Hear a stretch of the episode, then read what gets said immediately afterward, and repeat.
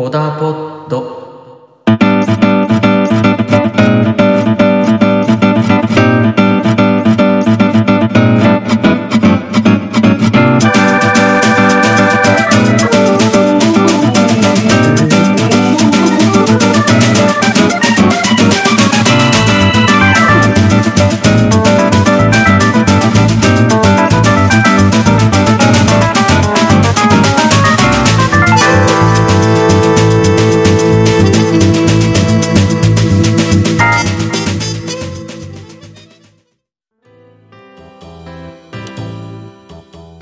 皆さんおはようございます。コダポットフランスの大使たち第10回目となります。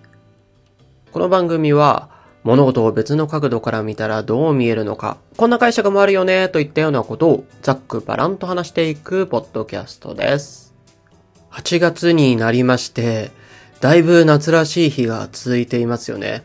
もう本当に毎日が真夏日いい天気で、まあ、洗濯物がね、乾くのは嬉しいんですけれども、こう暑いともうやる気がそがれてしまうっていうのはあっちゃいますよね。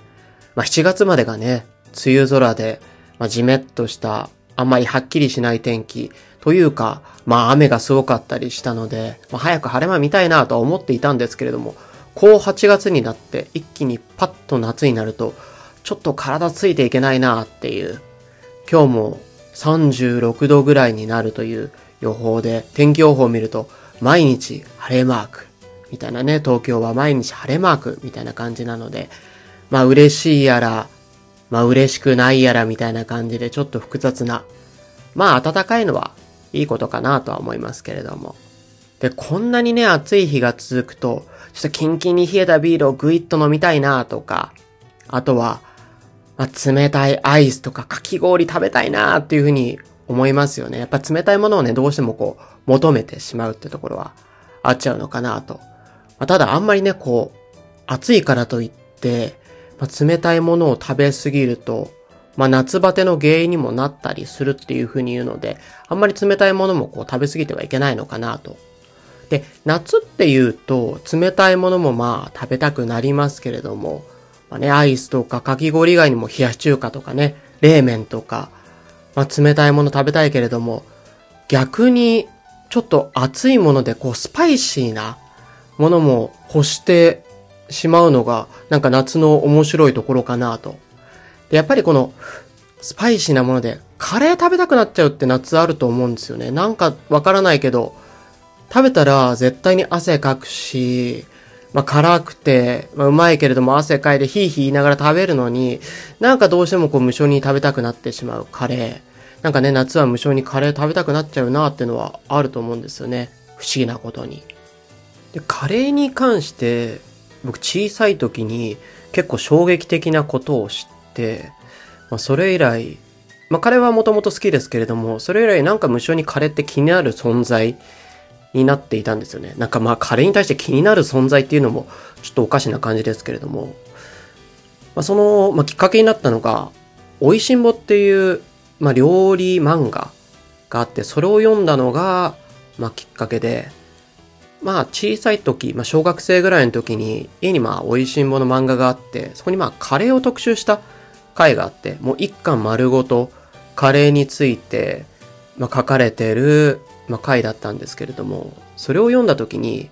まあ、カレーってまあ、インドのものですけれども、インドにはカレーがないっていうふうに、その美味しんぼの巻で書いてあったんですね。え、カレーってインドから来たのにインドにカレーがないってどういうこと？みたいな。ちょっとこれトンチかな？みたいな。思った出来事があって、もうそれがね、未だにこう、心に残ってるというか、頭に残ってる。インドにカレーがない理由。まあ、インドのカレーと、日本でいわゆるカレーと言われるものが、まあ、違うなっていうのは、まあ、わかるんですね。まあ、日本の家で出るカレーとか、まあ、カレーと言われてて販売されてるものと、インド料理屋さんで出る本場のカレーが、まあ、違うなっていうのはなんとなくわかる。で、まあ、今になれば、日本で言われてるいわゆるカレーというものが、インドから直接入ったというよりは、イギリスを経由しててるっていうのもわかるので、どちらかというと、ヨーロッパで主流になったカレーが入ってきてるので、まあ、インドの本場とは違うんだろうなっていうのは、なんとなく、まあ、わかるわけなんですけれども、かといって、じゃあ、インド料理屋さんで食べてるカレーは、あれカレーじゃないのっていう。インドにカレーがないっていうのは結局わかんねえなっていうのはあるわけなんですよね。で、まあ、ネタバレじゃないですけれども、なんでインドにカレーがないかっていうと、日本で便宜上そのカレーと言われているもの、インド料理屋さんで出されているもの、カレー料理っていうふうに言われているものは、インドではですね、正確に言うと、まあ、スパイスを使って作られた、まあ、別々の料理を、まあ、総称してカレーと命名しているだけみたいなところがあるらしいんですね。まあ、インド料理屋さんに出されているカレーも、本当はもっと細分化されて、いろんな料理に分かれるはずらしいんですね。まあ、日本で分かりやすく言えばというか、日本で例えて言えば、醤油を使った料理を全部醤油料理、醤油みたいな感じの名前で海外で売り出されてるみたいな、もしあったとしたら、そういう感覚みたいなもんなんですね。まあ、インドにカレーがないっていうのは、そもそもまあ、別々の料理なので、カレーっていう名前自体もなくて、じゃあなんでカレーっていう風に言われてるかっていうと、いろいろなんか諸説あるらしいんですけれども、そのインドからまあ、カレー料理的なものがヨーロッパの方に入ってくるときに、インドで使われていた、ま、タミール語っていう、まあ、インド南部で使われている、まあ、言葉があるらしいんですけど、そこにカリっていう知るものを総称して言う言葉があって、まあ、それを使ってカリー、カレーっていう風に命名されたみたいのとか、あとはヒンディー語で香り高いものっていう意味のターカリーっていう言葉があるらしくて、まあ、スパイスを使った料理なので、それからまあ、カレーっていう名前が出来上がって、あ、これはカレー料理なんだと全部総称して言われるようになったというふうに言われています。ちなみに、日本でカレーを作る場合は、まあ大体固形のカレールーを使ったりとか、あとはまあ、パウダーのカレー粉を使ったりすると思うんですけれども、でまあ、海外でもそういうのがま主流で、今でこそこう海外の、それこそインドの本場のスパイスが入ってきて、スパイスから一から作るみたいなのも流行ったりとかしてますけれども、まあ、大体はね、簡単にカレー粉、カレールーを使って作ると思うんですよね。このカレー粉、カレーパウダーみたいな、こういうのも、まあ、もともとはその海外、イギリスとかから入ってきたわけなんですけれども、カレー粉自体もですね、そもそもまあインドにはないんですね。じゃあどうやってカレー作ってるかっていうと、まあそれこそ、その最近今流行ってきたスパイスから一から作っているっていう風になってるわけなんですね。だからまあ、その過程とかレストランごとによってスパイスを一からま配合して使って作ってるそうなので、まあ味が結構違うし、まあ、お袋の味みたいな、その過程独自のがあるみたいなので、まあそういうのもあって、まあ、カレーを全部一括りにはできないぜ。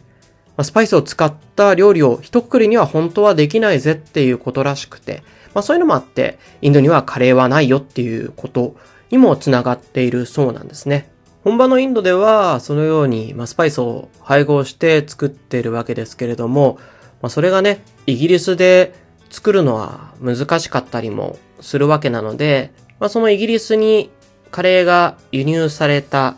入ってきた当初から、まあ、カレーパウダーみたいな、最初からスパイスを調合してあるカレーパウダーみたいのが、まあ、一般的になって、そういうのを使ってカレーが作られて、まあ、いたそうなんですね。で、まあ、そういうのもあったので、その、まあ、カレー粉が日本にも入ってきて、イギリスとか、ま、他のヨーロッパ的なカレーが、まあ、主流、一般的になったというふうになってるわけなんですね。で、ちなみに、そのインドのスパイス料理っていうのは、まあ、基本的には結構シャバシャバしてるスープ的な食べ物だったりする。あとはまあスパイスを使ったちょっと炒め物みたいのもカレー的なものとして販売されてるので、まあそういうのもあるはあるらしいんですけれども、どちらかというとスープなんですね。なので日本のカレーのあちょっとまったりとした感じ、こってりした感じ、あの小麦粉を使ってちょっととろみが効いたようなカレーっていうのはあれはもともとそのイギリスに入ってきて、